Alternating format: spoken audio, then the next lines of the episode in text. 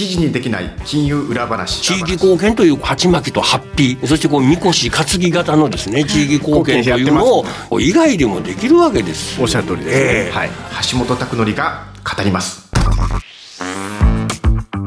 皆さんこんにちは。共同通信社編集委員の橋本拓則です。アシスタントの浜田節子です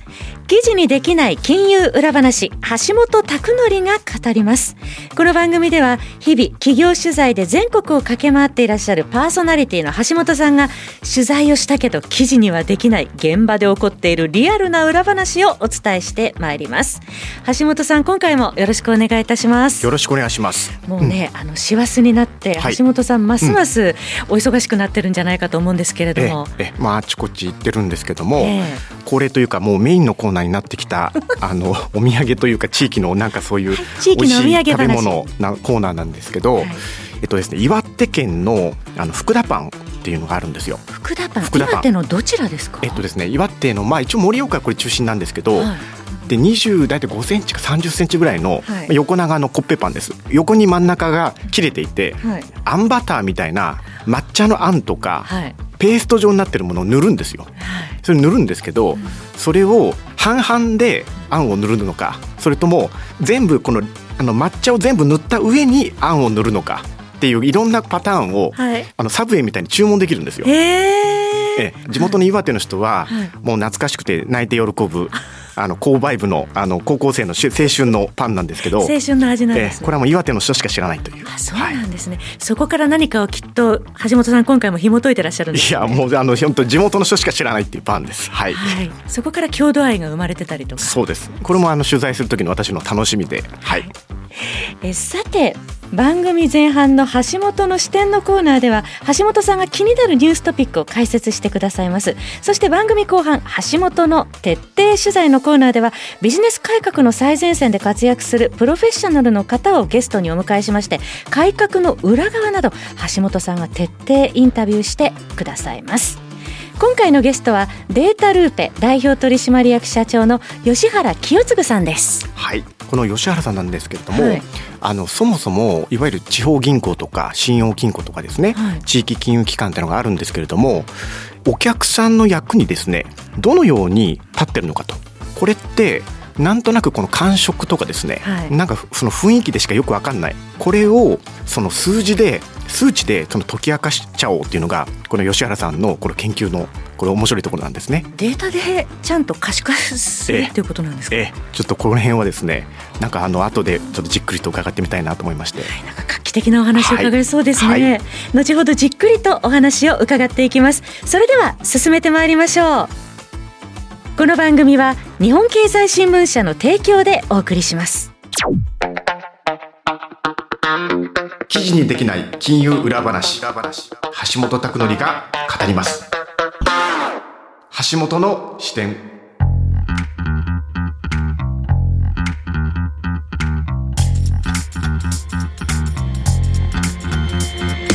最初のコーナーでは地域経済や金融に関するニューストピックの裏側や本質に迫っていきます。橋本さん今回取り上げるテーマは何でしょうか？取引先への貢献度を見える化する。はい、これはどういうことなんでしょう？はい、今回のゲストの吉原さんが開発された指標、アイバンクインデックスというのがあるんですが、はい、これはですね何かっていうと、ええ、まあ一言で簡単に言うとですね、金融機関の活動が顧客企業の役に本当に立ってるのかと。こういう指標なんですね。はい、で、じゃあ例えばどの金融機関と取引してよかったなと、あのうち成長できたなと。っていうことなんですけど、はい、でもこれってですね、これまで顧客アンケートとか、あるいはなんかあの商工会議所とかなんか関係する自治体とかそういう関係機関の評価みたいななんとなくその手触り感でしか分からなかったんですね。数字ではなくて雰囲気だったりとか、うん、でもこれって、うん、質問の仕方だとか、はい、相手の答え方、えー、これによって大きく変わるし、はい、もしかしたらそもそも金融機関との関係で忖度してるかもしれませんよね。左右されちゃいます、ね。うん、なのでやっぱり、ね、はいであと一方ですね金融機関には支店っていう、まあ、この営業店それぞれの地域にあの店舗があるんですね。はい、うん、でこの店舗ごとに、まあ、あの金融機関の中でいいあの業績を上げたってことで、えーと、店舗のこの表彰っていうのがあるんですよ。はい、うん、じゃこれがその表彰されたから本当にお客さんに貢献できてるのかと。これ必ずしもそうとは限らないんじゃないのかと。科学的に数値的にこれ迫ることはできないのかということで吉原さんが、はい、えっと、2014年にですねこれ開発された指標なんですね。はい、えポイントはやっぱりこれ一つあってまずはですね企業って言ってもですね大きく分けると2つあると思うんですよ。はい、え自力で成長できる、まあ、力強い企業。もう一個が金融機関と取引したからこそ成長できたっていう企業があると思うんですね。はい、え。でこの自力で成長できる企業っていうのははっきり言っちゃえばどの金融機関と取引しても成長したわけですよね。はい、えこの金融機関と取引したからこそ成長できた企業が一方であると。うん、つまり金融機関には2つの能力があると吉原さんはですねおっしゃってるんですね。はい、自力でも成長できる企業だなと。間違いないここは。っていう選別力。企業を選別する能力。見抜く力ですね。目利きとも言われるんですけどこれがまず金融機関にはあると。もう一方ですねこの企業をもう少しこういうふうに支援したら成長できるんだけどなっていうね。でこれをうまくこれ支援して成長させられることができるこの育成力っていうのがあるんですね。選別力と選別力と育成力。はい。成長する企業を見抜く選別力とそれをその育成する育成力っていうのが金融機関にあるんですね。でこの吉原さんはですねこの育成力だけを抜き取って数値化して、えー、と示すことができないかとこういうことなんですね。で、ちょっとここね、なかなか難しいところなんですけど、はい、じゃあどういうふうにこれ分析するんだよという話なんですが、えー、後ほどあの具体的にまた吉原さんにもお伺いするんですけれども、私の理解でもこれ簡単に申し上げるとですね、えっ、ー、と、じゃあ A っていう銀行がありましたと。はい、で、この A っていう銀行と取引してる企業がいっぱいありますよね。でもこれね、あの金融業界ではメインバンクと非メインバンクっていうんですけど、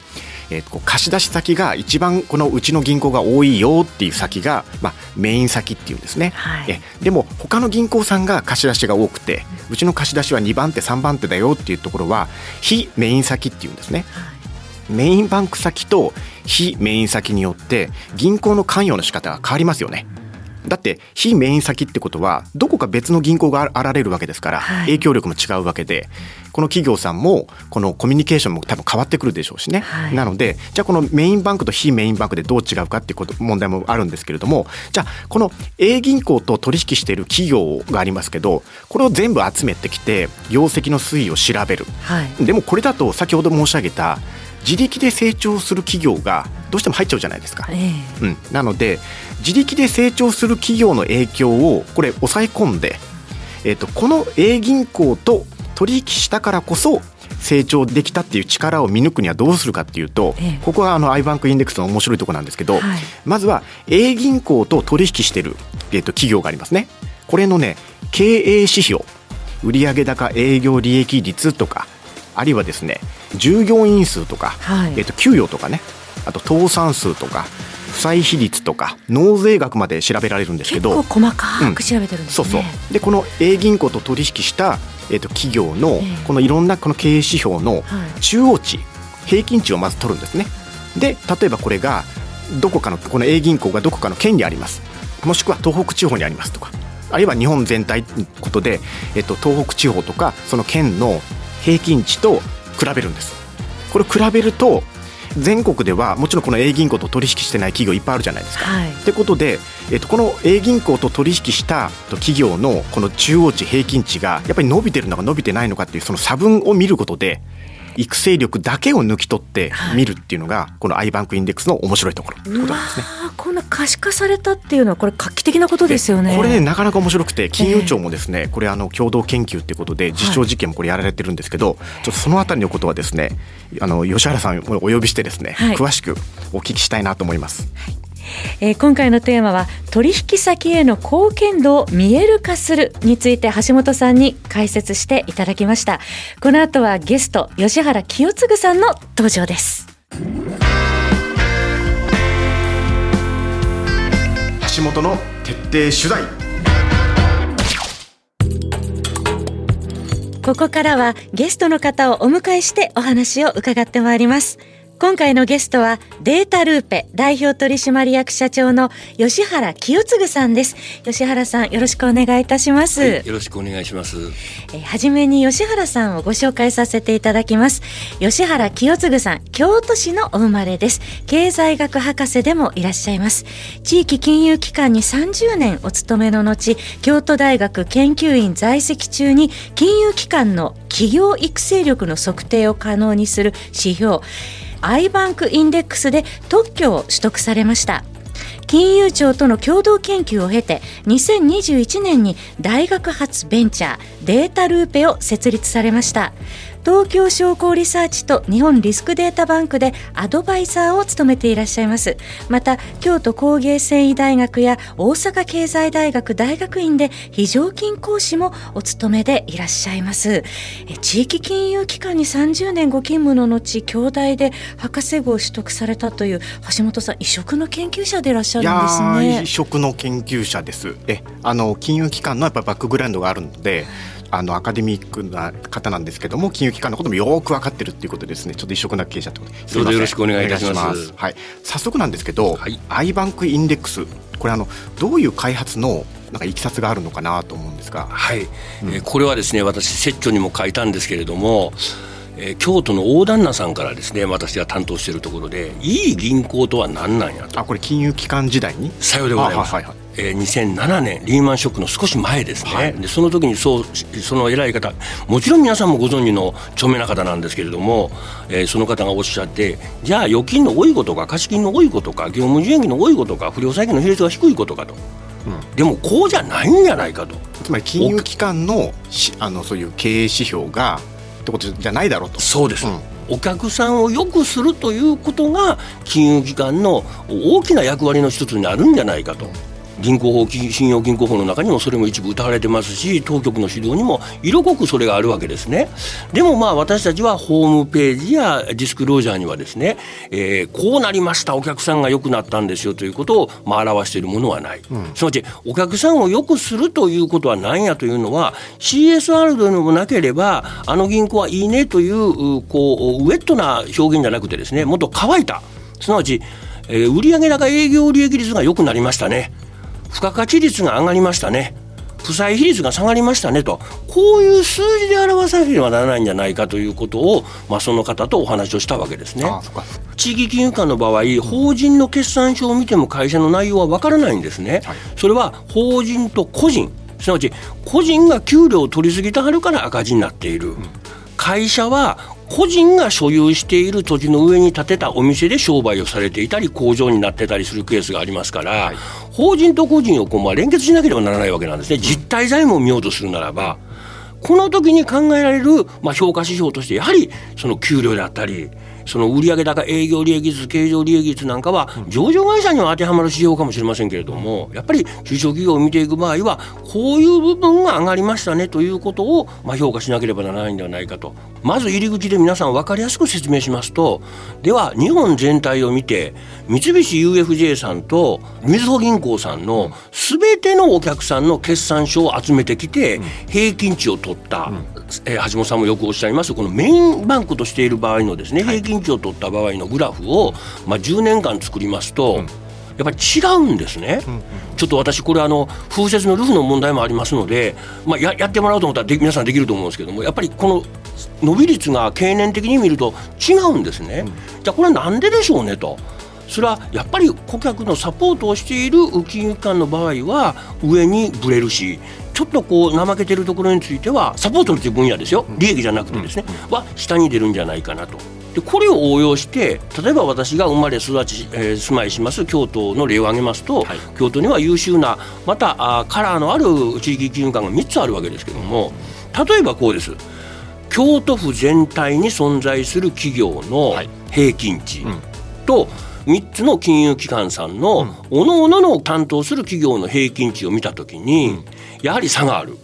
当然ですね。でこれは1年だけを見ると、確かに、えー、よく橋本さんもおっしゃいますけれどもこの、えー、お金を貸してあげた、はい、そしたら向こうが勝手にようならはったと、うん、これがまあ含まれる、まあ、いわゆるまあ判断ですね、うん、まあ、倫理決済、はい、えー、これをやるかやらんか、まあ、私もやっとったわけです。けどやるかやらんかという判断ですよね、まあ、私は大きな気持ちを持ってなかったですからやるかやらんかをやらんとこういうようなタイプで仕事をしとったわけですね、はいはいはい、でもこれを経年的に見た場合、うん、例えば5年前の3つの金融機関のうちの1つのこう伸び率グラフを作りますね、はいはい、でこれを3つともこう作るわけですね、うん、でそれに対して京都府全体の企業の平均値と比較した時の差分、うん、これはひょっとしたらなかなか言い訳の効かない伸び率の表現になるんじゃないか、うん、つまりこの金融機関と取引したから伸びたっていうのが如実に見えるってことですね。さようでございます。そしてあるいは自分の担当先は京都市だけなんだと。こうなってきた場合は京都市全体の企業の平均値を取って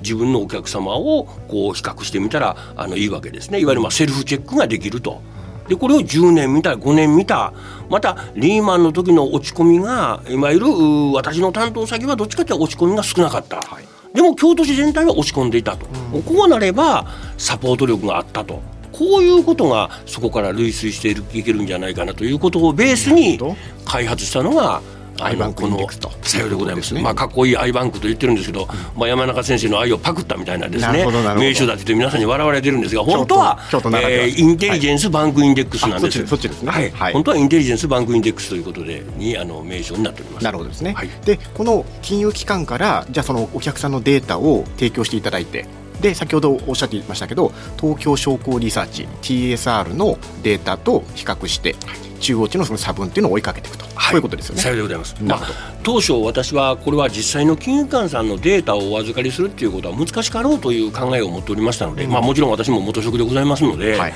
なので、えー、金融庁さんとまあ金融庁のお目に触れ共同研究を論文等を書いたんですけれども。当初は、えー、これはあの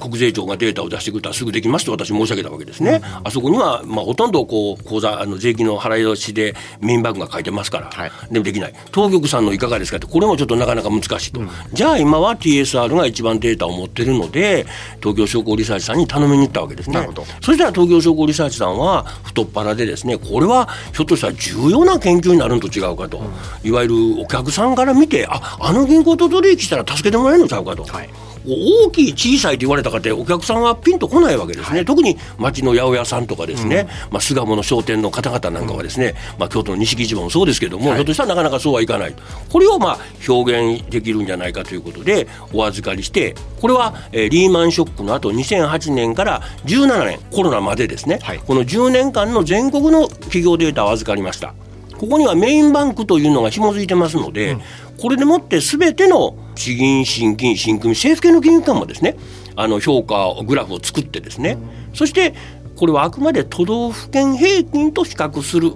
まあ、当時はちょっとそこまであの技術が至っておりませんでしたのでこういう形で分析をしてみたと。これが今あの世に出ている内容でございます。これあの金融機関そのもの以外で例えば視点ごとの評価ってできるんですか？これをもとにですね私お話を始めましたら、まあ、勇気ある金融機関さんがですね、はい、まあこれはちょっと重要だと、うん、だからこそっとやってくれと、うん、先回りしてやってみると、いわゆる始発電車の先頭車両に乗られた方ですね。私はこれは素晴らしいと思うんですけども。名前言えるんですか？名前は、えー、実際あのこの間記事に出されました、まあ、あの松本信用金庫さんと京都信用金庫さんでございます、えっと、松本信金はどどこにあるんでしたっけ、えー、松本市でございます。長野県松本市。の松本信用金庫と、はい、京都信用金庫は京都ですね。はいさようでございます、はい、でここが、まあ、勇気ある手を挙げてですね、うん、一度診断してみてくれと、はい、まあ、こそっとということでですね私たちの方は、えー、分析を始めたんです、うん、そうするとやはり、えーまあ、結果は私あの情報収支金庫契約がございますのでなかなか申せない。ただあのお客様が口外された場合については私たちは後追いでできるということになってますので、うん、先だって記事になされましたのでその範囲内で申しますと、うん、まあえー、結果的にそういういい結果がですね一部出てきていると。松本信金と京都信金さんに関してはですね。でその中で私はまあ元職ですのでよく分かってるんですがじゃあ今度は向こうの悩み事であるどういう業種にうちところは強いんだと、うん、あなるほどなるほど、えー、ですから業種別にグループ群を作ってですね、はい、えー、同じような平均値また橋本さん言われるようにその中央値何でもいいんですよ、これはもう自由なんでですね、はい、これで一応グラフを作ってみるとまあこれが如実にですねやっぱりこう見えてくる。で私たちは分析をお返しするだけの仕事なんですが、はい、先様はよく分かっておられるわけですね。でこれを今橋本さん示された視点別をあのやってみたんですね。いやこれは地域金融機関って、はい、ガチャがあってですねガチャっていうのは誰と付き合ったらいいのかっていうのがあのお客さんからすると分かんないんですよ、はい、地域金融機関どこと付き合ったらいいのかっていう地域金融機関ガチャっていうのと、うん、でもう一個はですね支店長ごとに支店ごとにどこと付き合ったらいいのかっていうまたガチャが2つあるんですよ。うんちょっとちょっとその続きを教えてください。そうですね。ただまあ橋本さんはそこはですね、まあ私も経験があるわけですけども、結局今頑張って支店長って結局まあ2年か3年で変わるわけですよね。はい、なので結局今企業が良くなってるっていうのは、ひょっとしたらこの10年前のですね、すね。はい、あの反応が出てくるわけですね。ですから、私は世間が言う長期的な視点で捉えなければならないと、短期的な視点で捉えなければならないっていうのはよくわかるんですけども、はい、私たちの分析はあくまで長期的にですね、ね。長期的にこの視点がどうなってきてるかと。こういう評価なんですねところが残念ながら年度間目標というのがありますから1年評価というような形でですね銀行は動きますのでどうしてもそういうまあ長い目のサポートというのがですね銀行によっては劣る可能性をですねあの秘めてるんじゃないかなというふうに思うわけです押し込み融資とかいらない金融商品を押し付けたりとか。さようでございますよね。世間で言われる。なので今言うように自分のお客さんが売上高営業利益率はどうなってるのか、うん、負債比率はどうなってるのか、うん、逆にこの場合負債比率が下がっていくとですね、はい、今度は銀行の営業推進力が弱いと。こういう判断にもなるので指標をやっぱりこう総合的に判断してですね、はい、えー、自分のところはもう業績評定良くなったけれども、はい、お客さんはどうかということをまあ見ていく必要があるわけなんです。これだから納税額とかも調べられるんですよね。さようでございます。要はこの金融機関とお付き合いしたから、はい、地域への納税額がどれぐらい増えたとか、はい、それも分かるんですよね。さようでございます。雇用も分かるんですよね。さようでございます。別にあの今よくホームページは今あの銀行さんも笑い話で出るんですがホームページとかですねあのこのディスクロージャーに地域貢献という項目の中にですね、うん、すぐにこの鉢巻きとハッピー、はい、そしてこうみこし担ぎ型のですね地域貢献というのを表現をされるところが非常に多いわけですね、はい、あるいはお揃いのジャンバーで表の掃除をする、はい、でまあ、この地域貢献はどっちかと言いますと、うん、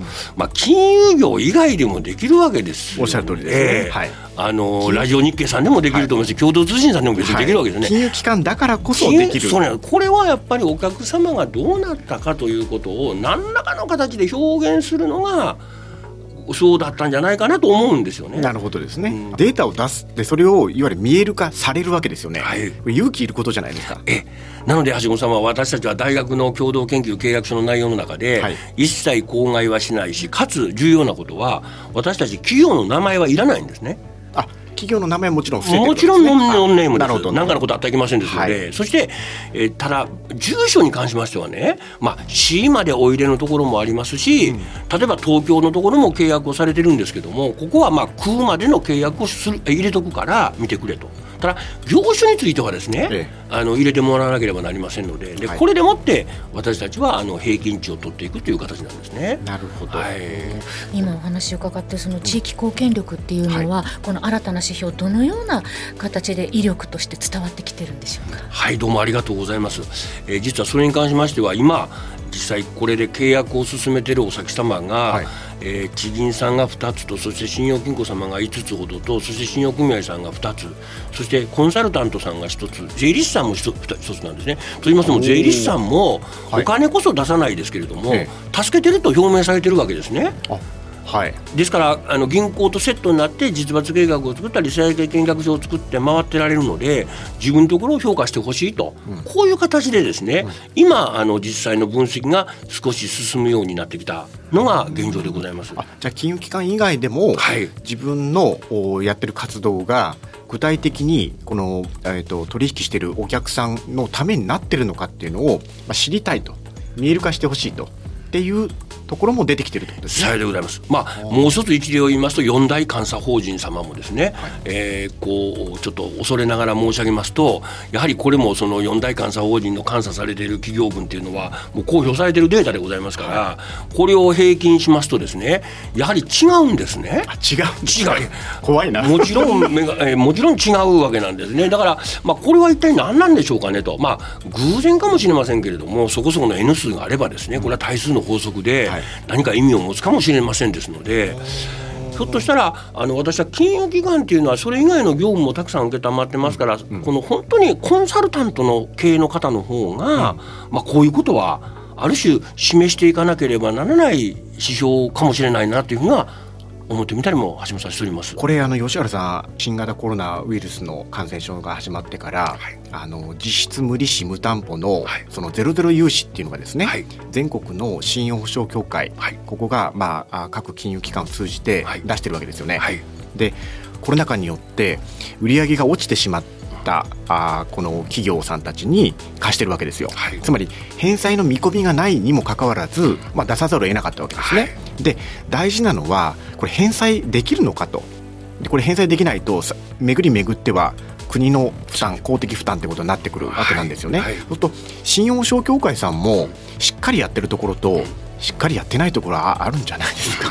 まあ、私はあの当局じゃないのでそこまでは分からないんですけれども、はい、まあ、今実はあのまさしく振っていただいたのあれなんですが信用保証協会様もあの2つほどですね、えええー、私の方にこれをちょっと説明してほしいという依頼を受けたのは事実なんですよ。来てるんですねもうね。はい、はい、あの行ってまいったところなんですね。ままだ名前は言えんけども。もちろんこれあの全て守秘義務契約がございますので私はあれなんですけども、はい、でこれでいきますと保証協会様は重要でございます。各地域の都道府県の金融機関に保証をつけてますので、金融機関ごとでその企業の業績に違いがあるのではないかというようなグラフも作ることが可能でございます。かつ、ゼロゼロ融資で取り組んだ場合とそうでない場合というのも、これは分析にもなりますし、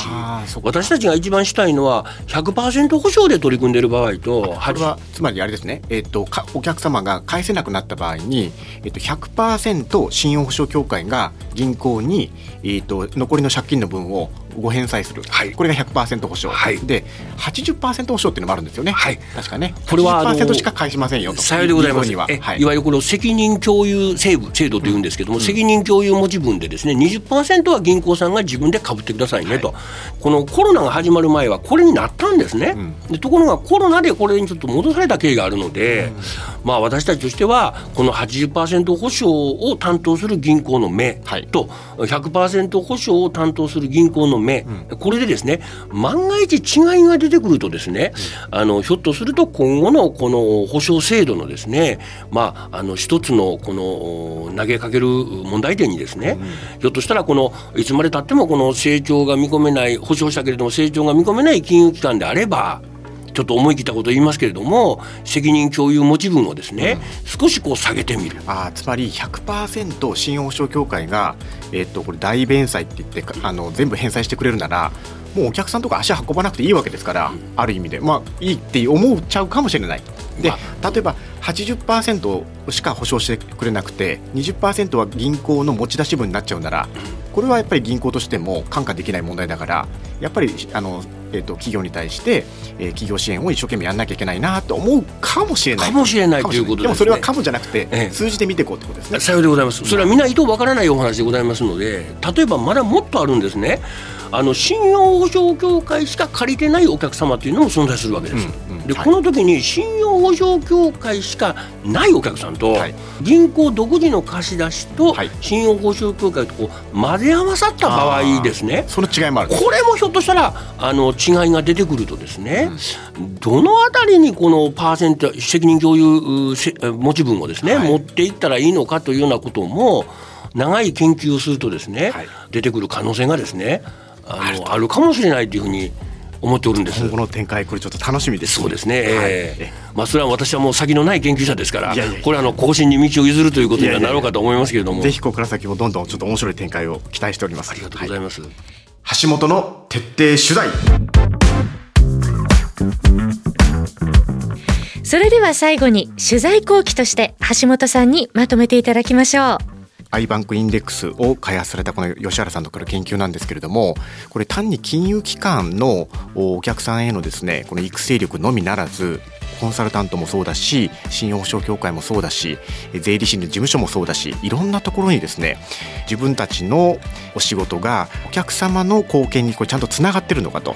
で納税額なんていうと税金までこれ影響してくる話ですから自治体もこれ関心持っていいんじゃないのかなというふうに私は思いました。今回のゲストはデータルーペ代表取締役社長の吉原清嗣さんでした。吉原さんどうもありがとうございました。どうもありがとうございました。記事にできない金融裏話橋本拓則が語ります。あっという間にエンディングです。ここまでのお相手は共同通信社編集委員の橋本拓則と。浜田節子でした。次回は12月27日水曜日に配信予定です。次回も次回も出置きの裏話。用意いたします。この番組は日本経済新聞社の提供でお送りしました。